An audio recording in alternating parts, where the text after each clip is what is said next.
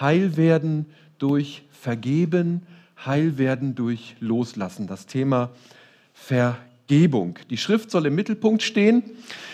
Wie wir das eben auch schon in dem Lied gehört haben, soll uns Orientierung geben. Und so wollen wir miteinander schauen, was die Bibel uns zu diesem Thema sagt. Sie sagt natürlich sehr viel. Deswegen können wir das in einer Stunde natürlich nur sehr kompakt machen.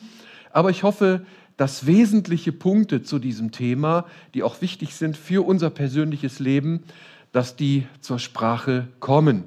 Wollen wir am Anfang miteinander still werden und beten. Herr, wir danken dir für diesen Abend jetzt, danken dir für dein Wort, das uns Orientierung gibt. Danken dir, dass wir zu dir gehören dürfen, dass wir in dir und bei dir einen Gott haben, bei dem viel Vergebung ist, der uns unsere Sünden vergibt. Ja, was hätten wir, wenn wir nicht wissen würden und wissen dürften, dass du uns unsere Schuld vergeben hast und uns unsere Schuld vergibst? Wo wären wir dann? Herr, und so bitte ich dich jetzt um deinen ganz besonderen Segen für diesen Abend. Amen. Ja, vergeben, loslassen,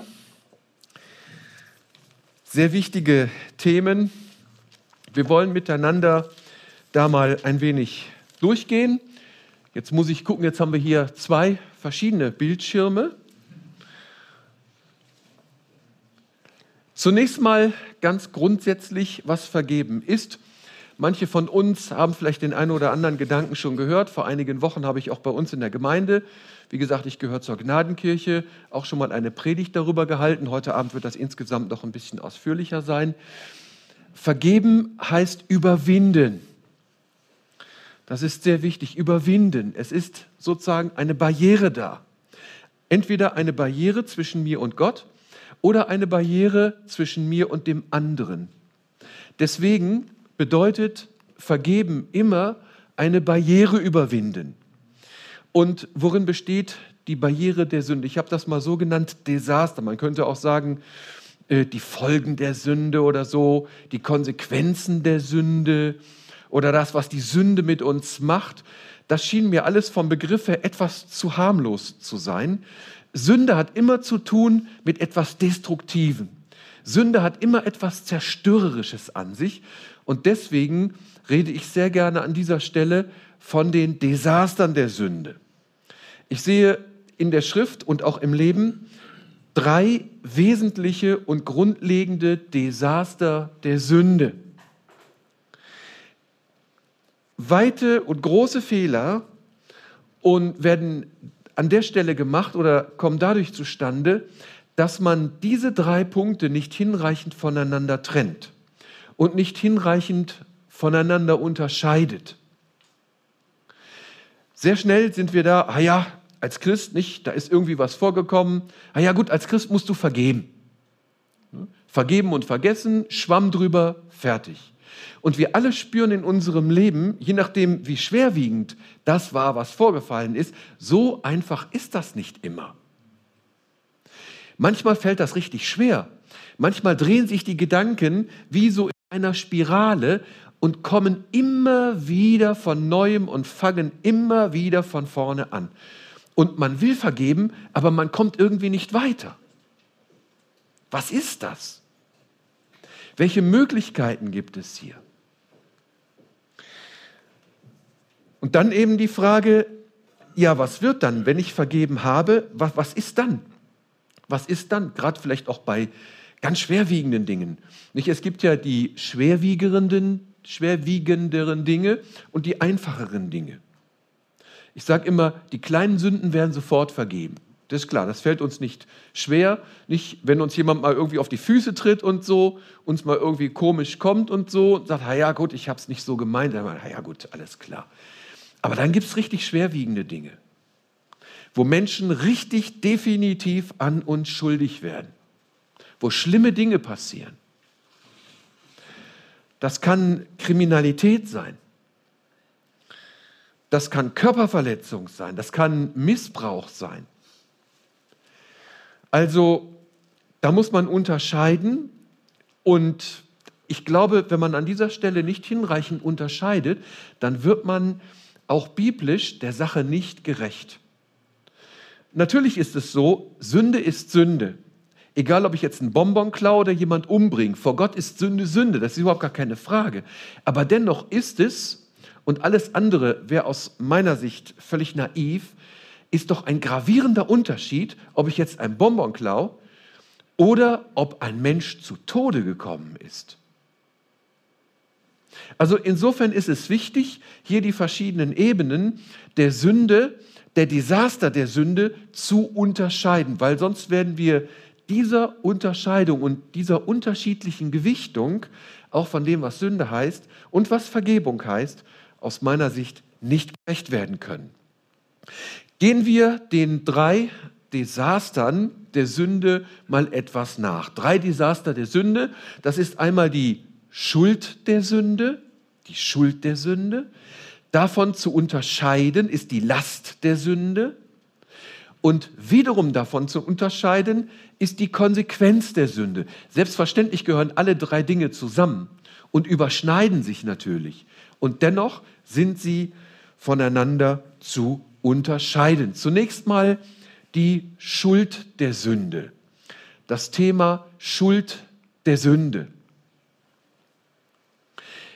Wenn wir sündigen oder wenn an uns gesündigt wird, wenn sich ein anderer an uns versündigt, wenn er uns etwas antut, wenn er uns ungerecht behandelt oder vielleicht sogar richtig schäbig und miserabel, wenn uns wirklich schlimme Dinge passieren, dann wird Schuld auf sich geladen, dann lädt jemand Schuld auf sich.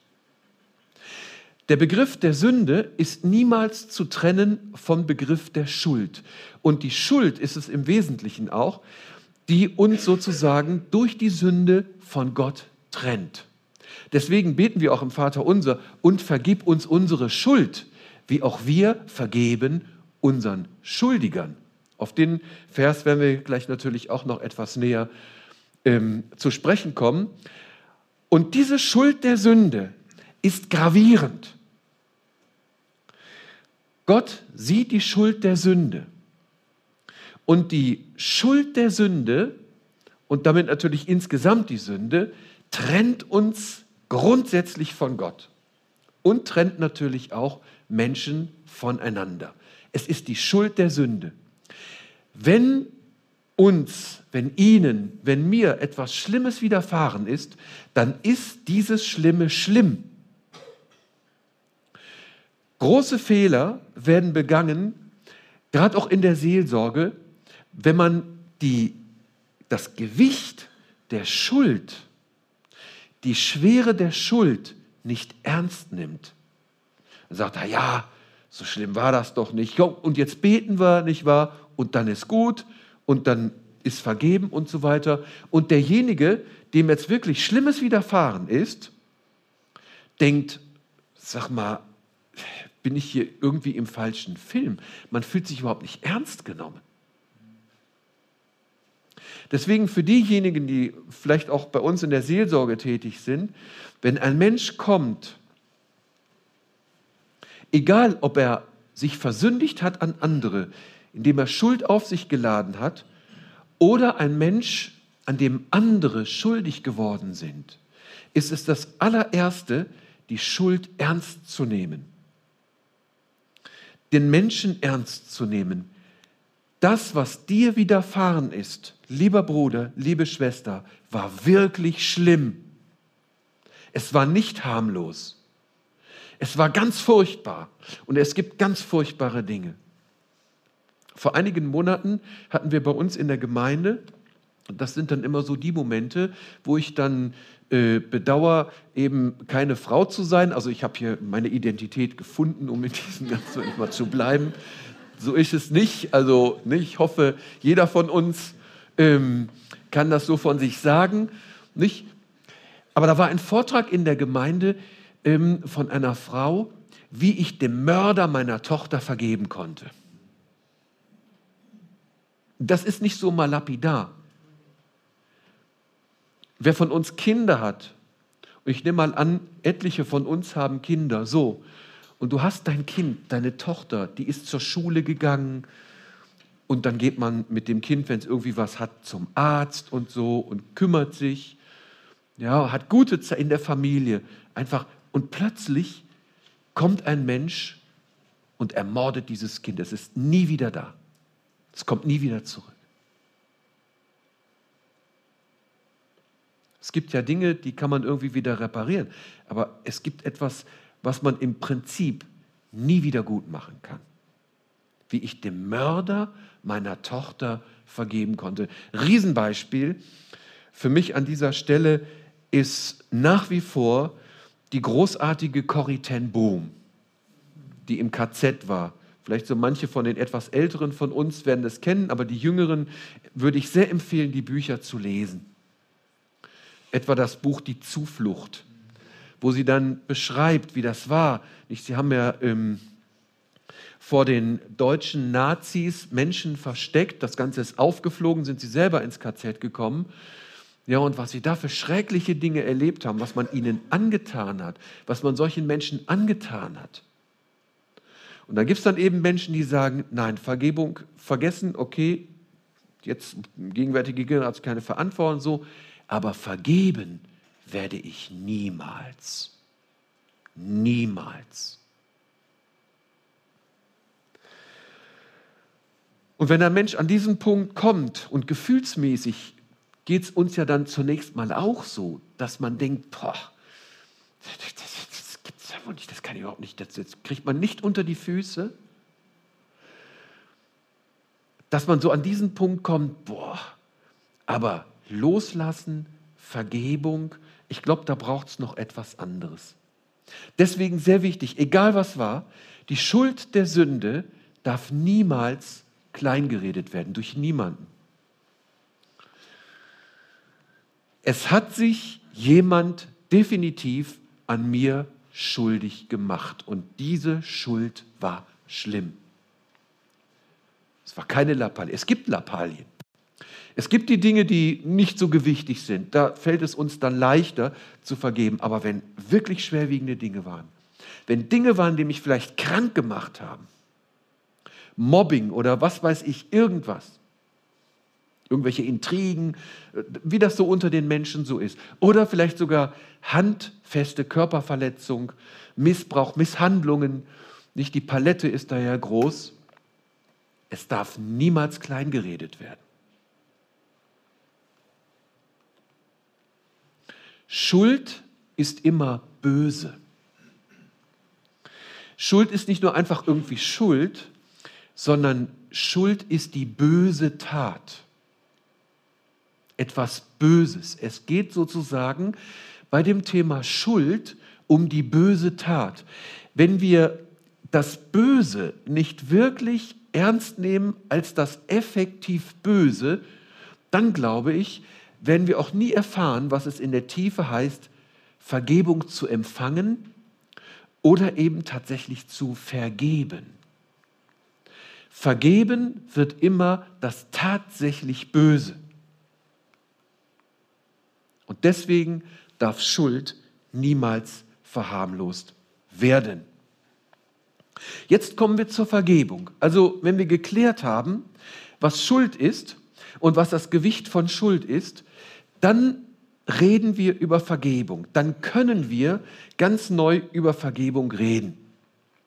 Vergebung heißt nämlich der Verzicht auf einen berechtigten Anspruch.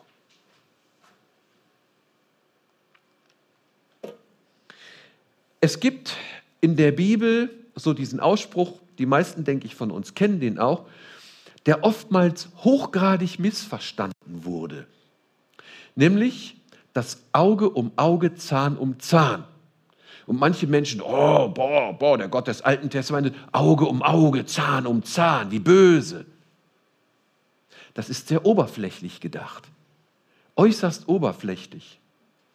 Unser heutiges Rechtssystem in den westlichen Staaten, in den westlichen Demokratien, unser, unsere Rechtsauffassung, unsere demokratische Rechtsauffassung basiert im Grunde genommen auf diesem Grundprinzip, nämlich dem Prinzip, man nennt das das Jus Talionis oder das sogenannte Talionsrecht.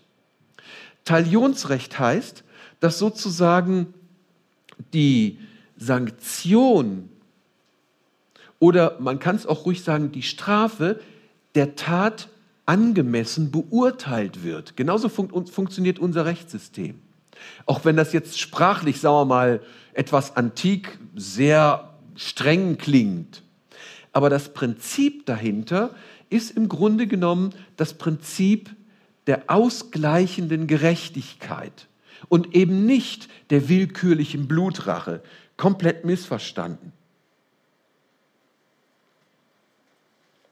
Und deswegen ist, wenn Schuld geschieht, immer grundsätzlich ein berechtigter Anspruch da, der auch von der Bibel als berechtigt angesehen wird. Das ist hochinteressant, dann auch für ethische Fragestellungen und wie man dann auch ganz praktisch im rechtlichen Sinne ähm, hinterher damit umgeht. Schuld bedeutet einen berechtigten Anspruch. Vor diesem Hintergrund sehen wir dann die Begriffe, die im Neuen Testament immer wieder erscheinen, wenn es um das Thema Vergebung geht. Da ist einmal der Begriff Begnadigung. Begnadigen kann ich nur jemand, wo wirklich ein berechtigter Anspruch besteht. Sonst brauche ich ja nicht begnadigen. Wozu? Gnade heißt, so wie wir es dann auch im Kolosserbrief lesen, dass ein wirklicher Schuldanspruch, der Kolosserbrief spricht vom Schuldbrief, der gegen uns ist, dass dieser Schuldbrief existiert, aber zerrissen wird. Das ist Begnadigung. Die Anklageschrift ist da und auf dieser Anklageschrift steht eine berechtigte Anklage. Kann ich sagen, das ist irgendwie ein Justizirrtum oder so? Nein, das, was dort steht, ist eine berechtigte Anklage. Wenn es heißt, dass Christus am Kreuz sozusagen oder Gott in Christus am Kreuz den Schuldbrief zerrissen hat, dann ist etwas zerrissen, was absolut berechtigt gegen uns war. Das ist Begnadigung. Das bedeutet Begnadigung. Und so ist der Begriff der Vergebung in einem ganz engen Zusammenhang zu sehen mit dem Begriff der Begnadigung. Ein anderer Begriff in der Heiligen Schrift ist der Begriff, ähm, im Griechischen heißt das Aphiemi. Das eine heißt Charizo, da steckt übrigens Charis drin. Manche kennen den Begriff Charisma.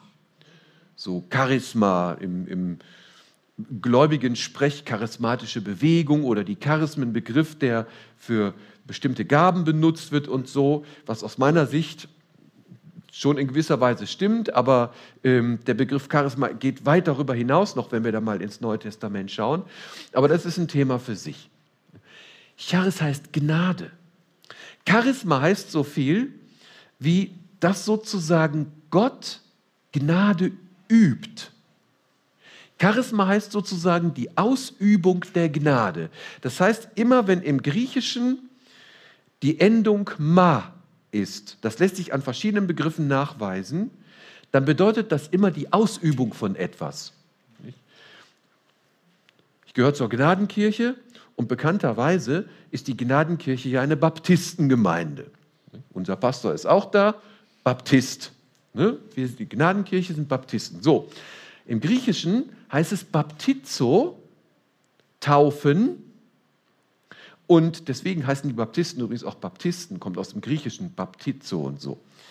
Und das Substantiv heißt Baptisma, die Taufe. Das heißt, das ist das Ausüben des Taufens. Und deswegen sagen wir im Deutschen die Taufe. Also immer wenn im Griechischen die Endung ma ist, ist sozusagen ist das die Ausübung von irgendetwas. Und deswegen heißt Charisma nicht so sehr individuelle Begabung, sondern heißt die Ausübung von Gnade, wo natürlich bestimmte Dinge, die wir im Neuen Testament lesen, selbstverständlich mit eingeschlossen sind, weil das ja auch ein Bestandteil von Gottes Gnade ist. Aber darum geht es.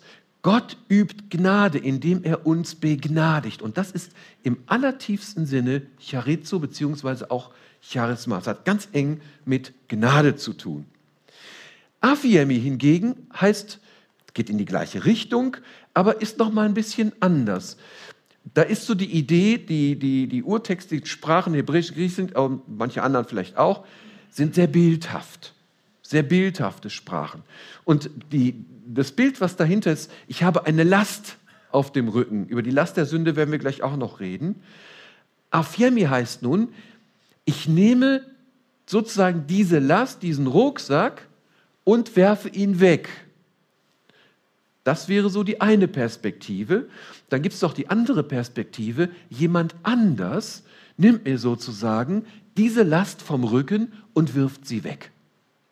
Das heißt, vergeben hat immer auch zu tun damit, dass mir eine Last genommen wird. Und diese Last wird weggeworfen. Die Bibel sagt sogar, wenn Gott uns unsere Last, wenn Gott uns unsere Schuld wegnimmt, dann tut er sie dahin, wo das Meer am tiefsten ist. Mit anderen Worten, kann nicht wieder raufgeholt werden. Wegwerfen, hinter sich werfen, zurücklassen sozusagen. Oder einfach, äh, kann man auch mit dem deutschen Wort wiedergeben, tilgen. Tilgen heißt vernichten, das ist vertilgt, das ist weg.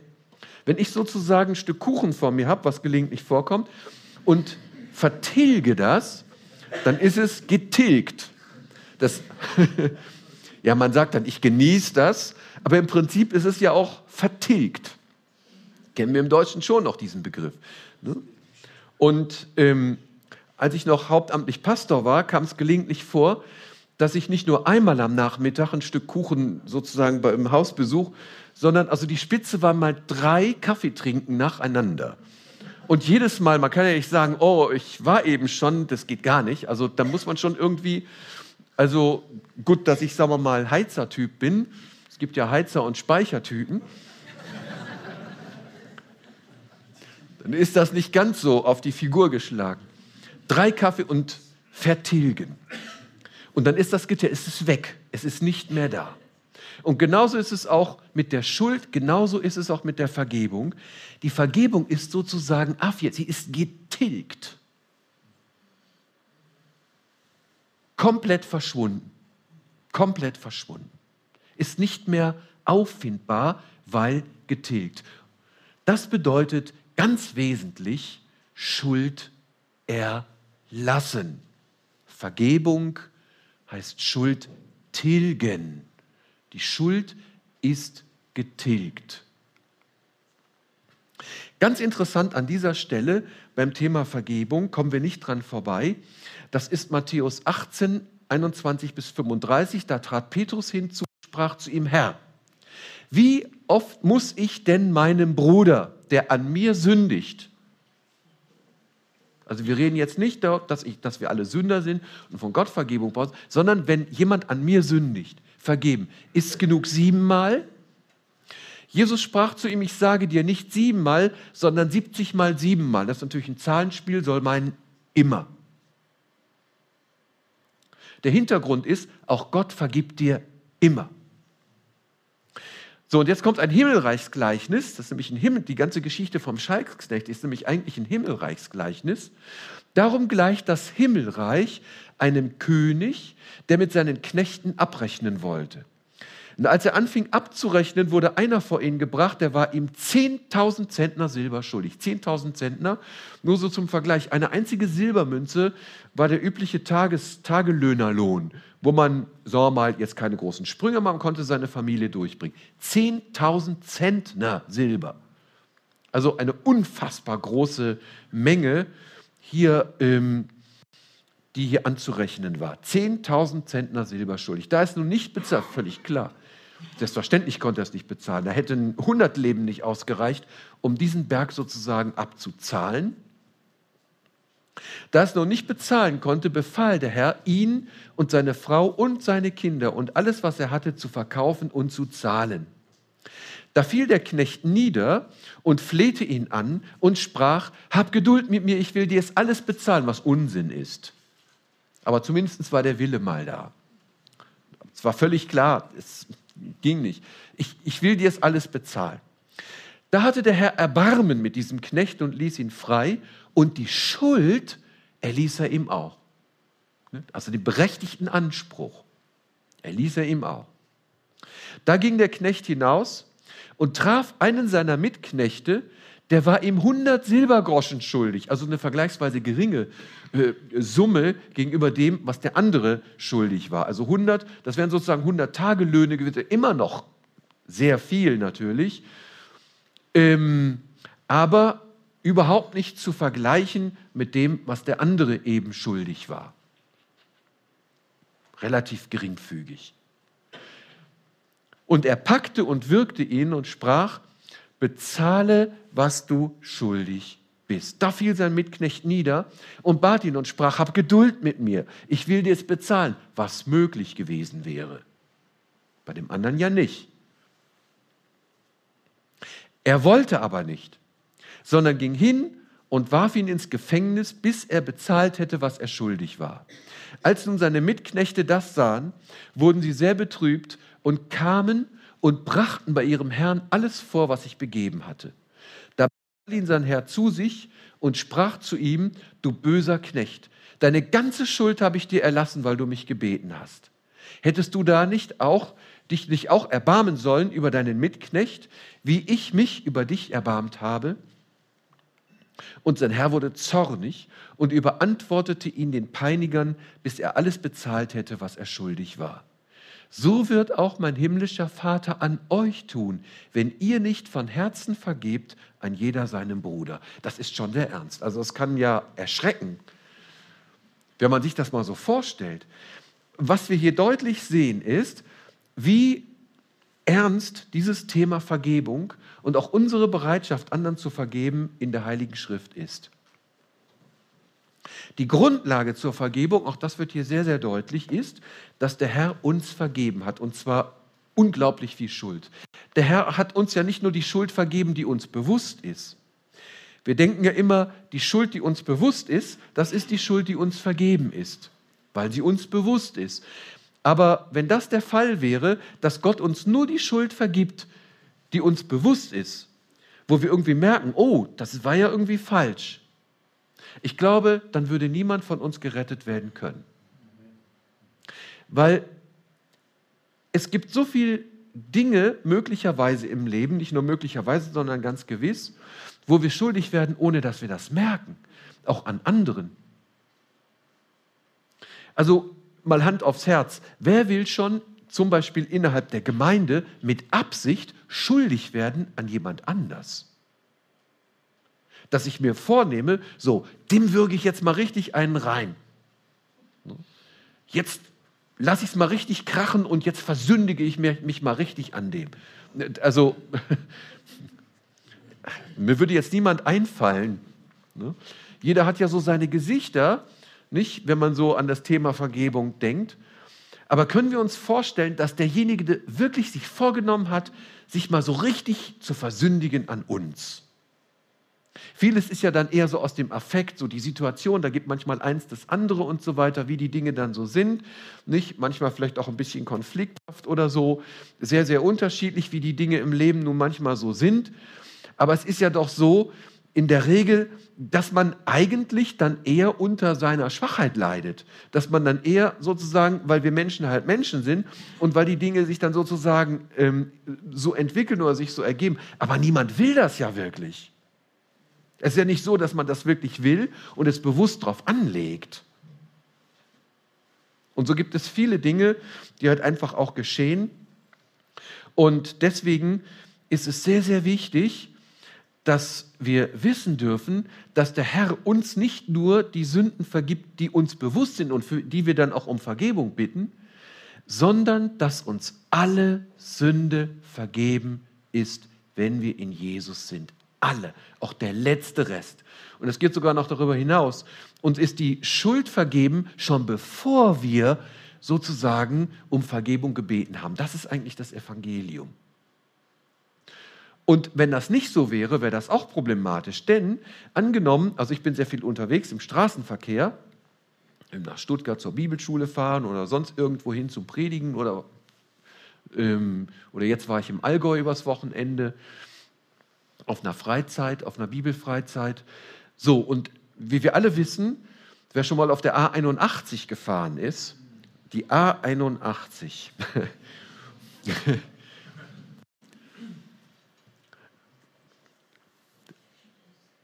Wenn man da nicht, sagen wir mal, auf der, sie überholen von allen Seiten, egal wie.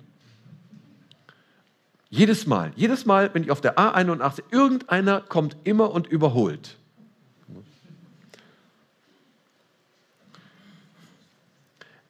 Die Schweizer unter uns mögen mir jetzt wirklich ganz besonders vergeben an dieser Stelle. Aber so ist es. So, auf jeden Fall, also andere auch. So ist nur nicht. Auf jeden Fall, jetzt könnte es ja passieren, also ich, ich kenne mich. Und, und wer mich kennt, kennt mich auch. Also in dem Moment, in einem Gefahrenmoment, wo mir jemand zum Beispiel die Vorfahrt nimmt, könnte es ja sein, dass ich jetzt keine, ich will es mal so sagen, brüderlich sanftmütigen Gedanken habe, um es mal so zu sagen. Die sind eher, ich will es mal so sagen, neigen eher in Richtung Aggressivität. Also von der Tendenz her. Es ist eine gewisse innere Erregung, um es mal so zu sagen. So, und angenommen, jemand, jemand nimmt mir jetzt die Vorfahrt oder überholt rechts und so, und ich bekomme mein Auto oder verliere die Kontrolle darüber und verunglücke tödlich, dann bin ich mit diesen Gedanken in die Ewigkeit gegangen. Und jetzt stehe ich sozusagen mit, mit dieser Sache so, mit diesem Groll, mit der, also Groll, äh, in die Ewigkeit, steht man jetzt so vor Gott und hatte keine Möglichkeit mehr, vorher irgendwie wieder runterzukommen, dann vielleicht auch um Vergebung zu bitten und so. Und dann steht man vor Gott. Und denn, verstehen wir? Das ist die Sache. Der Herr hat uns vergeben und zwar weit über das, was wir fassen und denken können. So groß ist unser Gott. Das ist wunderbar.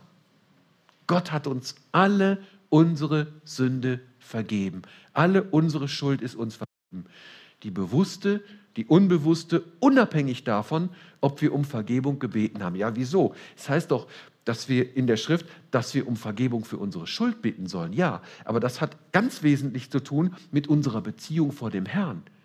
Und das ist dann eher die Sünde, die uns bewusst ist.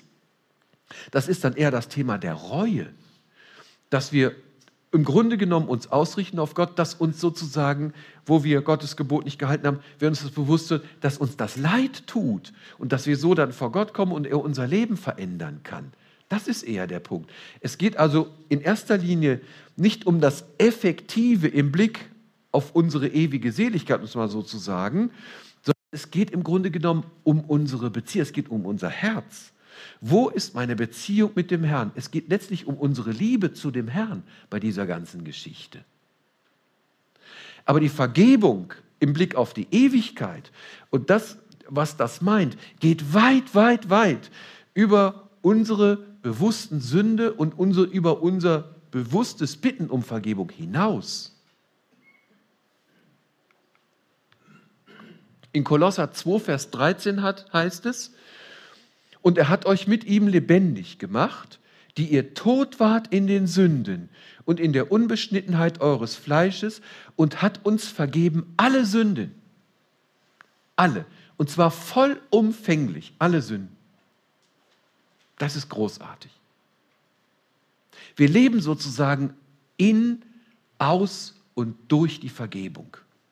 Oder in Epheser 1, Vers 7 heißt es, in ihm, gemeint ist natürlich Jesus Christus, in Jesus haben wir die Erlösung durch sein Blut, die Vergebung der Sünden nach dem Reichtum seiner Gnade. Wir sind rundum vollends begnadete Menschen. Und wenn Jesus sagt, auf die Frage hin, wie oft soll ich dem Bruder, der mir sündigt, ähm, sozusagen vergeben, siebenmal, siebzigmal, dann steht dahinter, dass der Herr auch uns nicht nur sieben mal 70 Mal, sondern sieben Milliarden mal sieben Milliarden Mal vergeben hat. Denn Gott steht ganz bestimmt nicht selber hinter dem, was er sozusagen uns sagt, was wir tun sollen. Ganz sicher nicht. Deswegen möchte Gott auch, dass wir vergeben. Also es ist Gottes ausgesprochener Wille, dass wir, die wir die Vergebung von ihm empfangen haben und auch immer wieder empfangen und aus dieser Vergebung leben, dass wir auch anderen vergeben. Gott will das. Und sagen, ja, hm, wie ist es bei den ganz schwerwiegenden Dingen? Wie kann da Gott etwas von mir verlangen, was ich überhaupt nicht leisten kann? Auf diese Frage werden wir gleich noch zu sprechen kommen. Gott jedenfalls möchte, dass auch wir vergeben. Die Bibelstellen machen das ganz deutlich. Es gibt sehr viele Bibelstellen dazu und die Bibel soll auch heute Abend selbstverständlich im Mittelpunkt sein, deswegen mal ein paar sehr zentrale Stellen in Auswahl natürlich. In Epheser 4, Vers 32 heißt es, seid aber untereinander freundlich und herzlich und vergebt einer dem anderen, wie auch Gott euch vergeben hat in Christus. Also immer auch der Verweis auf Christus.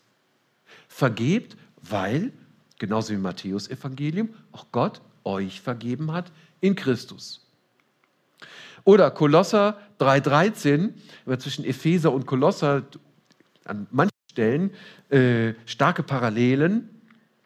Und ertrage einer den anderen und vergebt euch untereinander, wenn jemand Klage hat gegen den anderen. Also berechtigter Anspruch. Klageschrift, Schuldbrief. Wie der Herr euch vergeben hat, so vergebt auch hier. Auch wieder dieser Zusammenhang. Der Herr hat euch vergeben und wie der Herr euch vergeben hat, so vergebt auch ihr. Dann Matthäus 6, das ist das, was ich vorhin schon mal angesprochen habe. Nicht, der Vers 12 ist ja aus dem Vater unser und direkt nach dem Vater unser, denn dein ist das Reich und die Kraft und die Herrlichkeit in Ewigkeit. Amen. Dann geht es sofort mit Vers 14 weiter. Also das Thema Vergebung ist absolut gewichtig in der Schrift, ist kein Nebenthema. Und vergib uns unsere Schuld, wie auch wir vergeben unseren Schuldigern. Denn wenn ihr den Menschen ihre Verfehlungen vergebt, so wird euch euer himmlischer Vater auch vergeben. Wenn ihr den Menschen aber nicht vergebt, so wird euch euer Vater eure Verge Verfehlungen auch nicht vergeben steht im Neuen Testament. Im Neuen Testament.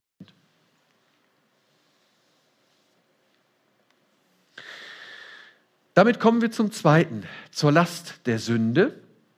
Also jetzt haben wir erstmal die Schuld der Sünde und die Wichtigkeit und wie bedeutsam eben das Thema Vergebung ist, dass Gott uns vergeben hat als Grundlage dafür, dass wir vergeben. Das zweite ist die Last der Sünde. Sünde bewirkt immer eine Last. Das heißt, etwas Drückendes, eine Last liegt auf mir. Die Schuld ist, die, das ist das eine, die Schuld, aber diese Schuld ist zugleich eine Last. Und die Last kann so schwer sein, dass sie einen Menschen wirklich niederdrückt, dass sie krank machen kann. Schuld kann Menschen krank machen. Hass, Zorn, die ganze Palette von Schuld, Eifersucht, Zorn, Grimm, die ständige Faust in der Tasche kann einen Menschen krank machen, dass ich nicht mehr zur Ruhe komme. Es kann aber genauso gut auch krank machen, wenn ich selber Opfer von Schuld geworden bin. Wenn ein Mensch an mir schuldig geworden ist, Depressionen, andere Dinge, körperliche Versehrtheit, krank machen. Sünde wirkt eine Last. Vergebung heißt hier loslassen. Das ganze Thema innere Heilung. Es gibt ja zwei Perspektiven der Heilung. Deswegen auch heil werden durch Vergeben und Loslassen. Innere Heilung, das große Thema. Nach meiner Überzeugung hat das Thema innere Heilung ganz wesentlich zu tun mit dem Thema Vergeben und Loslassen. Ich glaube, dass das wichtig ist. Ich glaube, dass hier Gott etwas in uns machen kann und bewirken kann, was kein menschlicher Therapeut kann. Ich gehöre nicht zu denjenigen, die sagen, aha, Psychologie und so, das ist alles ungeistig, braucht man nicht und so Gebet und dann wird alles irgendwie wieder Gebet, keine Frage. Ja, das soll überhaupt nicht schmälern, aber ähm, es gibt wirklich großartige Ansätze, ähm, wo, wo man sozusagen rein innerweltlich wirklich an vielen Stellen wirklich gut helfen kann. Und dafür, denke ich, sollten wir hochgradig dankbar sein. Auch Erkenntnisse aus der Psychologie, aus der Seelsorge, ja, die wirklich Menschen effektiv helfen und das Leben erleichtern können. Aber gerade wenn ganz tiefe Sünde und Schuld da ist, was die Psychologie nicht kann, ist Schuld vergeben diese innere Letztheilung, diesen, diesen ganz tiefen Punkt in der Seele, wo halt eben die Last der Sünde ist, ja, das kann es nicht wegnehmen. Keine Gesprächstherapie kann das. Es ist gut, wenn man über Dinge reden kann. Das kann sehr erleichternd sein, selbstverständlich, und kann Last mildern.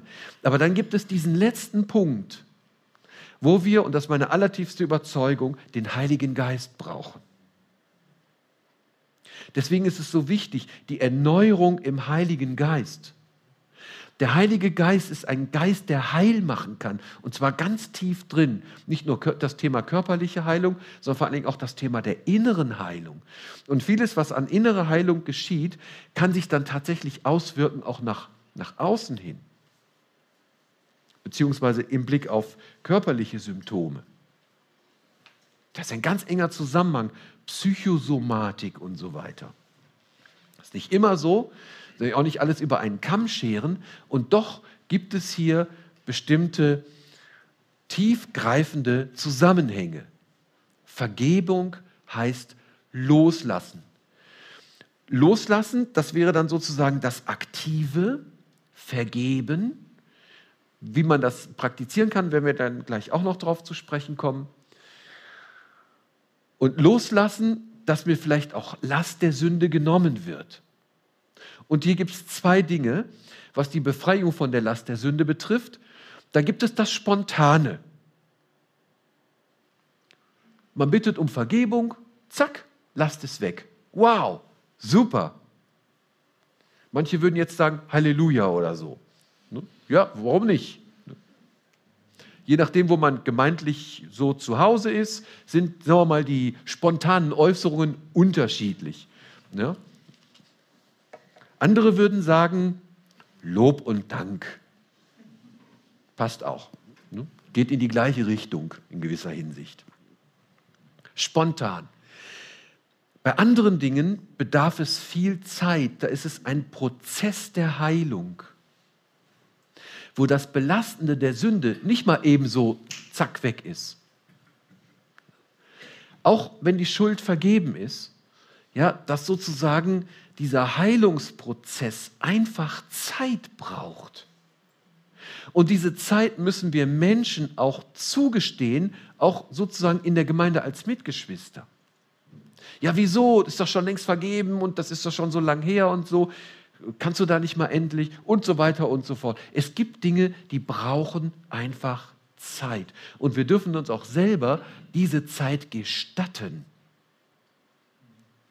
Dass wir selber auch vor Gott ehrlich werden an dieser Stelle und sagen, jawohl, ich möchte vergeben und du hast mir auch vergeben und so. Und trotzdem brauchen bestimmte Dinge, damit sie wieder zur Ruhe kommen, dass Wunden heilen können, braucht es einfach Zeit. Also sehen wir beides. Das Spontane gibt es auch. Aber nicht selten eben ein Prozess der Heilung. Damit kommen wir zu drittens, die Konsequenz der Sünde. Ja, Sünde hat auch Konsequenz. Das heißt, die irdischen Konsequenzen der Sünde müssen getragen werden. Das ist halt eben das.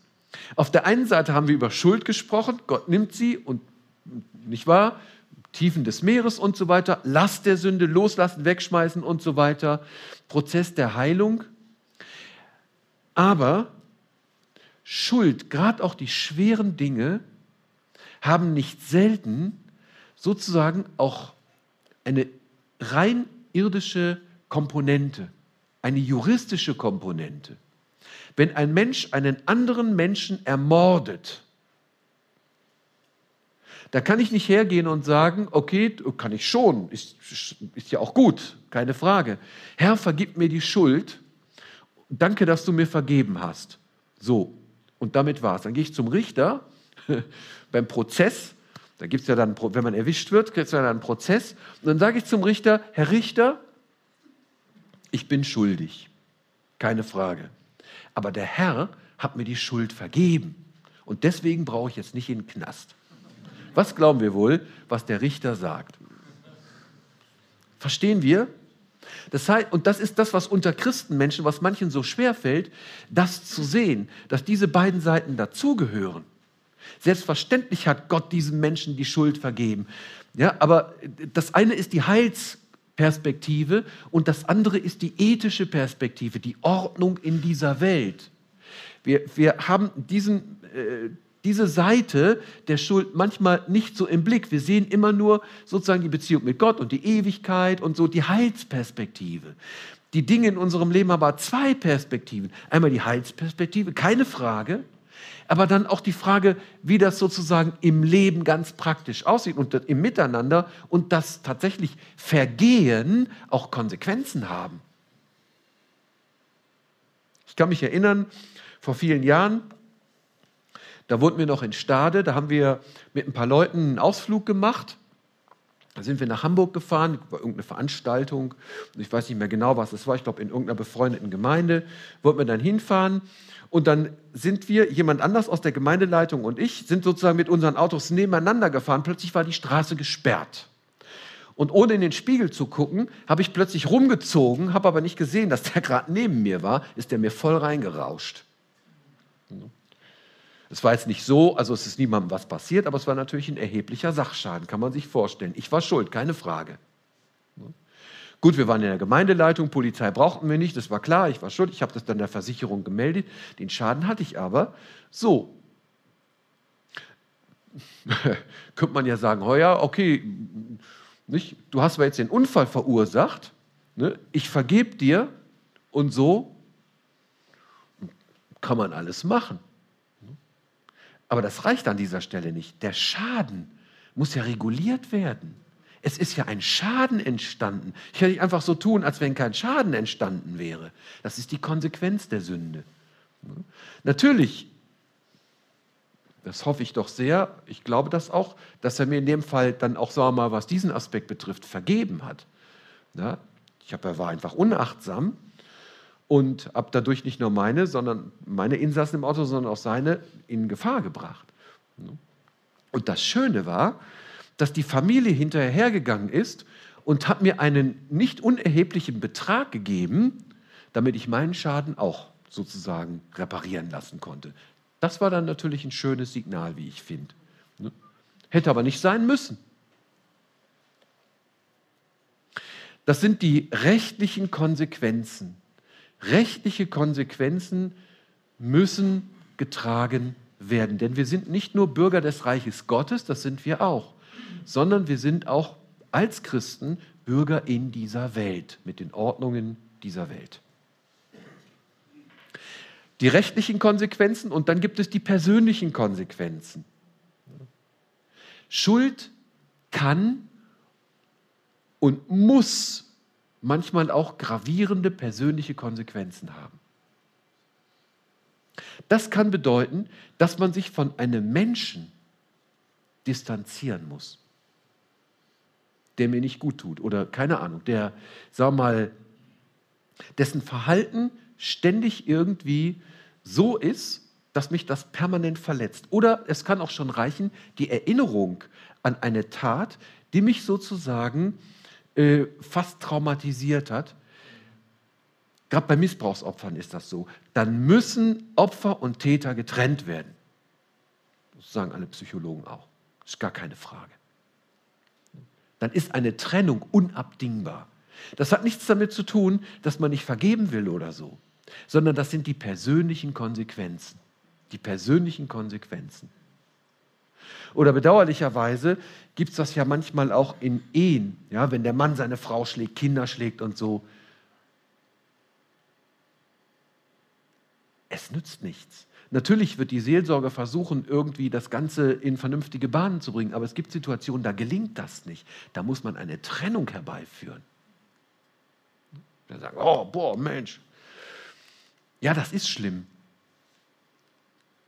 Aber die Gefahr, die dadurch Menschen ausgesetzt sind, ist viel, viel schlimmer. Das sind eben diese irdischen Konsequenzen, die zu tragen sind. Oder wenn etwa ein Mensch durch einen anderen Menschen zu Tode kommt, ermordet wird, ja, oder ich kenne jemanden, einen Christenmenschen, der hat durch Unaufmerksamkeit jemanden im Straßenverkehr totgefahren. Das heißt, dieser Mensch kommt niemals mehr wieder, auch trotz der Vergebung, trotz allem. Das bleibt. Und die Familie, die den Angehörigen verloren hat, wo dieses Grab ist und die, die Kinder stehen dann davor. Also irdische Konsequenzen. Das ist das Thema Schuld und Sühne an dieser Stelle. Schuld und Sühne. Und das sehen wir im Alten Bund auch. Das ist ein ganz enger Zusammenhang zwischen dem Alten und dem Neuen Bund. Vielleicht haben wir uns mal gefragt mit den Opfern. Mit den Opfern. Das ist ja ganz interessant. Die sind ja ein Schatten, ein Schatten des Zukünftigen. Die weisen auf Jesus hin. Das ist sowieso sehr interessant, um das mal an dieser Stelle zu sagen. Wer ist denn der Gott des Alten Testaments? Wer ist Jesus? Wer mich sieht, sieht den Vater. In Jesus ist der Gott des alten Bundes Mensch geworden. Es ist nicht irgendwie ein Gott und dann ist Jesus noch mal irgendwie als irgendein anderer. Der Gott Abrahams, Isaaks und Jakobs ist in Jesus Mensch geworden. Und deswegen sind diese Zusammenhänge an dieser Stelle auch sehr, sehr eng. Sühne, die Sühne war immer sozusagen, die Sühne im Alten Testament konnte Schuld ja nicht wegnehmen, als war sozusagen alljährliche Erinnerung an die Sünde. Aber die Sühne war ein Zeichen, ein Zeichen dafür, dass die Schuld sozusagen gewichtig ist. Wie ein, was man, der Mensch hätte das nie. Wir alle hätten sozusagen des Todes sterben müssen. Christus ist, das ist der Unterschied zwischen dem Alten und dem Neuen Testament, für uns stellvertretend am Kreuz gestorben. Und im Alten Bund war diese Stellvertretung, dieser Stellvertretungsgedanke durch die Opfer. Die Opfer waren sozusagen die, Stellver, der Stellver, die stellvertretende Sühne, sozusagen die stellvertretende Strafe. Das ist ganz wichtig in der Bibel, der Gedanke, auch gerade was die Vergebung betrifft, der Gedanke der Stellvertretung. Hier geschieht etwas Stellvertretendes. Und deswegen sind sie auch Prophetie auf Christus hin, die Opfer. Da, da ist Christus drin vorgeschattet. Ganz interessant. In Christus erfüllt, deswegen opfern wir jetzt nicht mehr. Das ist klar. Schuld und Sühne. Sühne hat immer was zu tun mit Zeichen der Wiedergutmachung. Und so sehen wir es dann auch bei Zachäus etwa, auch im Neuen Testament. Wo ich Dinge wieder gut machen kann, ganz praktisch, also um Vergebung bitten und so, alles. Jesus kam ins Haus, so was hat er gemacht. Nicht schwamm drüber. Der hat betrogen, der Gute. Der, der war ein Halunke. So. Was ich zu Unrecht eingenommen habe, gebe ich den Armen wieder. So. Wieder gut machen. Aber es gibt Dinge, die kann ich nicht wieder gut machen. Aber wo ich etwas wieder gut machen kann, wo die Möglichkeit da ist, wieder etwas gut zu machen, da sollten wir diese Schritte auch gehen. Auch das gehört dazu. Das heißt, wenn ich etwas gestohlen habe, dann bringe ich das zurück. Ganz einfach. Eine ganz einfache Geschichte. Dinge sozusagen wieder soweit das eben möglich ist, Dinge wieder in Ordnung bringen. Das hat damit zu tun. Zum Schluss ganz praktisch, wie sich das nun ganz konkret auf die Vergebung auswirkt und wie das ganz konkret aussehen kann. Schritte der Vergebung, also das, was wir jetzt miteinander besprochen haben, wie kann das ganz praktisch aussehen. Das erste ist, damit fängt alles an. Vergebung ist eine Entscheidung. jedes Handeln von uns setzt immer in irgendeiner Weise eine Entscheidung voraus. Es gibt nur eine Art von Handeln unter uns Menschen, die nicht eine bewusste Entscheidung voraussetzen. Das ist sozusagen der Affekt. Ich handle im Affekt. Jede andere Handlung setzt immer in irgendeiner Weise, stärker bewusst oder weniger bewusst, eine Art Entscheidung voraus. Das heißt, ich überlege mir, will ich das jetzt machen? Ja, mache ich. Das Gute oder das weniger Gute oder sogar das Schlechte. Wobei hier natürlich auch das Thema Versuchung eine Rolle spielt, Römer 7 und so, das ist mir schon alles ganz klar. Ja, das ist eben unsere alte Natur, die natürlich uns immer wieder zu den Dingen treibt, die wir eigentlich vor Gott ja nicht wollen. So, aber dennoch ist es eine Entscheidung. Es gibt kein Handeln ohne eine Entscheidung. Deswegen, Vergebung ist zunächst mal eine Entscheidung.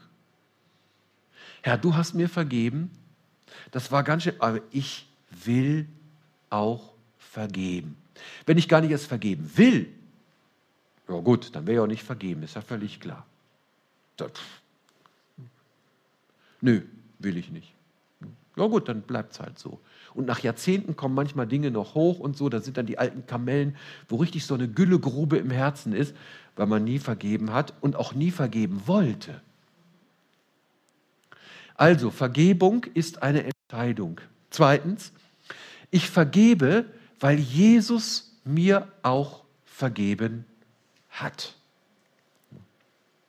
Ist toll, wenn wir hier mal Römer 12 sehen, da heißt es, Römer 12 ab Vers 17, vergeltet niemand Böses mit Bösem, seid auf Gutes bedacht gegenüber jedermann. Ist's möglich, so viel an euch liegt, habt mit allen Menschen Frieden. Und dann heißt es Vers 19, das klingt ja im ersten Moment ein bisschen befremdlich. Recht euch nicht selbst, meine Lieben, sondern gebt Raum dem Zorn Gottes. Oh, das versteht man, wenn das Gewicht der Schuld sehr stark ist. Denn es steht geschrieben, die Rache ist mein, ich will vergelten, spricht der Herr. Vielmehr, wenn deinen Feind, also Feind, hungert, gib ihm zu essen, dürstet ihn, gib ihm zu trinken. Wenn du das tust, so wirst du feurige Kohlen auf sein Haupt sammeln. Das ist ein Zitat aus Sprüche, Sprüche 25. Lass dich nicht vom Bösen überwinden, sondern überwinde das Böse mit Gutem. Überwinden. Desaster der Sünde überwinden. Das ist der Punkt. Überwinde das Böse mit Gutem. Was hier zum Ausdruck gebracht wird, ist, ich gebe das Gott ab. Es gibt ja Situationen, das kennen wir auch, ja, da ist jemand an mir schuldig geworden, der merkt das aber, der, der, der erkennt das gar nicht. Der sagt, was willst du eigentlich? Ich habe recht, nicht du. was denn jetzt? Gott ist ein Gott, der so gerecht ist, wie kein Mensch gerecht sein kann. Der gerechter ist als der gerechte, der vorstellbar gerechteste Richter auf dieser Welt. Gott ist einfach gerechter. Gott ist der Inbegriff von Gerechtigkeit und er wird uns Recht schaffen. Weil er weiß genau, wie die Dinge sind. Und deswegen, weil das so ist, geben wir die Dinge an Gott ab. Wir sagen es ihm. Wir legen es sozusagen in seine Hände. Herr, es ist jetzt deine Sache. Schaff du mir die Gerechtigkeit, die mir auf andere Weise hier nicht wieder äh, zuteil wird. Und das glaube ich auch. Ich glaube, und so sagt es auch die Schrift, dass Gott jeden Menschen für sein Tun zur Rechenschaft ziehen wird. Auch so richtig böse, abgründig böse Menschen, wie zum Beispiel Adolf Hitler und diese ganzen Banausen. Die werden ihre gerechte Strafe bekommen, definitiv. Das ist eine Verheißung für die Opfer. Gut, kann man natürlich sagen, was auch richtig ist, selbstverständlich ist Christus auch für die am Kreuz gestorben, keine Frage. Aber das ist ein Thema für sich, das würde sich auch mal lohnen. Nicht vergibt Gott den Bösewichten, unter welchen Bedingungen und so. Ich vergebe, weil Jesus mir auch vergeben hat und gebe ab. Ich vergebe, weil dies Gottes Wille ist.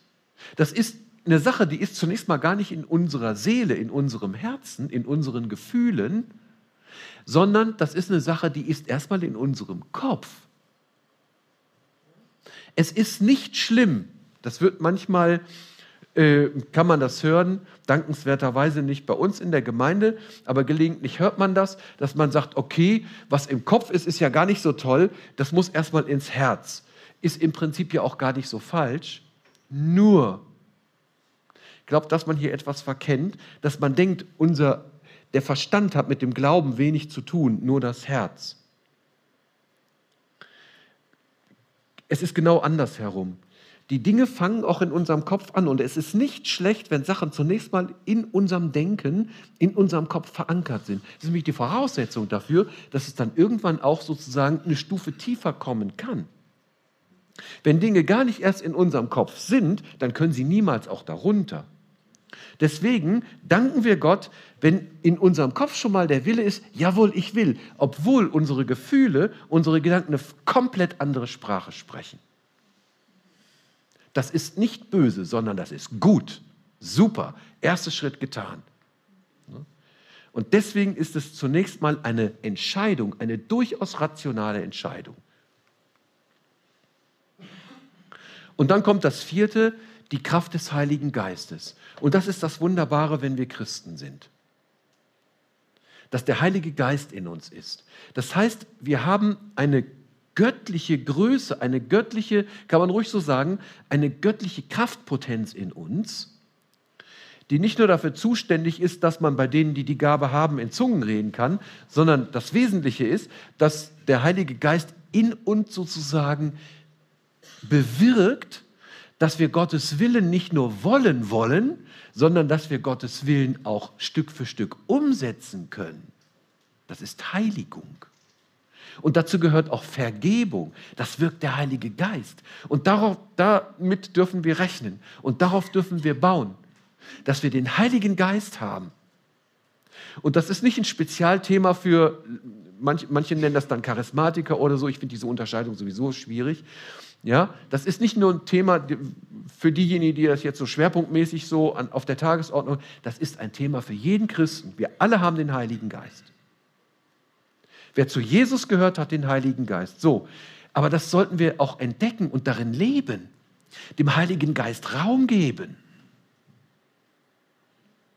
Das ist großartig, dass wir das können.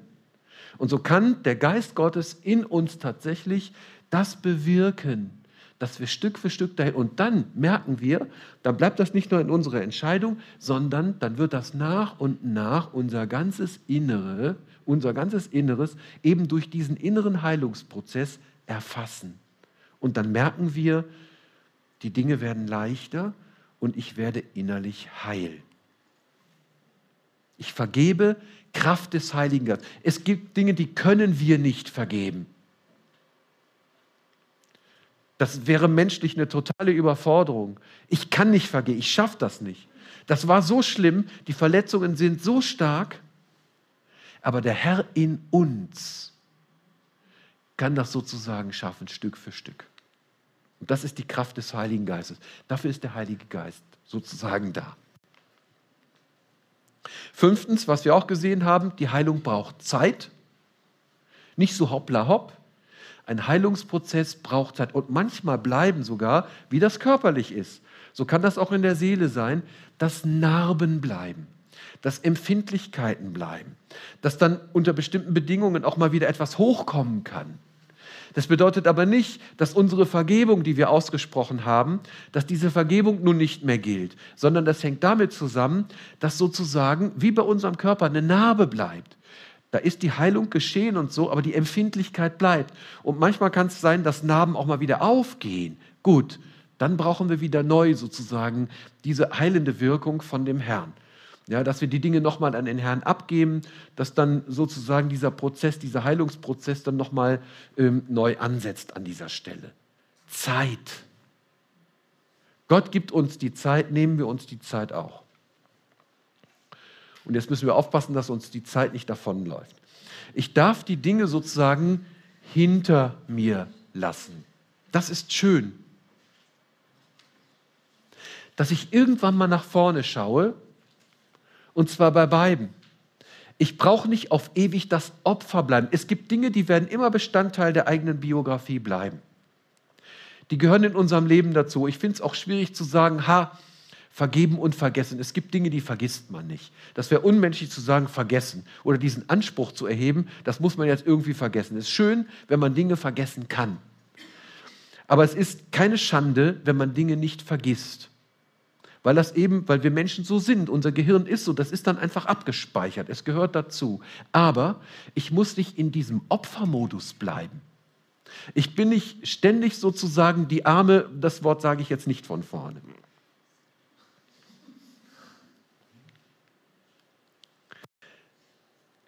In diesem ewigen Opfermodus, guck mal hier, ich bin sozusagen das Opfer. Immer bin ich das Opfer. Und dann habe ich auch so, so eine Opfermentalität die ganze Zeit. Jesus gibt dir deine Würde zurück.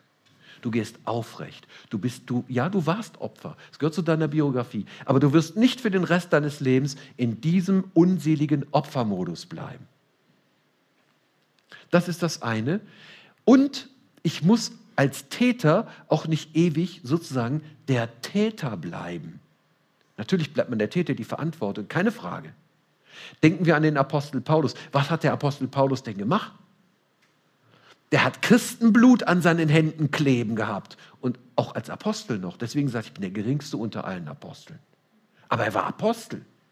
Er hat Menschen zum Glauben geführt. Gott hat ihn gebrauchen können als Werkzeug, dass in Europa Gemeinden gegründet wurden, dass das Christentum in Europa gepflanzt wurde, obwohl er in seinem früheren Leben tatsächlich ein ganz schlimmer Täter war ein Schwerverbrecher. Schächer am Kreuz. Heute wirst du mit mir im Paradiese sein. Ist nochmal ein bisschen anders, aber so ähnlich. Als Täter nicht ständig sozusagen, boah, ich bin nichts, ich bin so schlimm, ich kann nichts, Gott kann mich nicht mehr brauchen, jetzt ist alles vorbei, ich habe den Menschen totgefahren, jetzt geht gar nichts mehr, jetzt, ist, jetzt muss ich gucken, dass ich hier irgendwie rüberkomme und so und hoffentlich kommt Jesus bald wieder und so. Das hoffen wir ja sowieso, nicht? Aber diese Mentalität, sondern auch einem solchen Menschen gibt Gott die Würde wieder. Ja, du hast etwas Schlimmes gemacht. Du trägst auch die Konsequenz dafür. Keine Frage.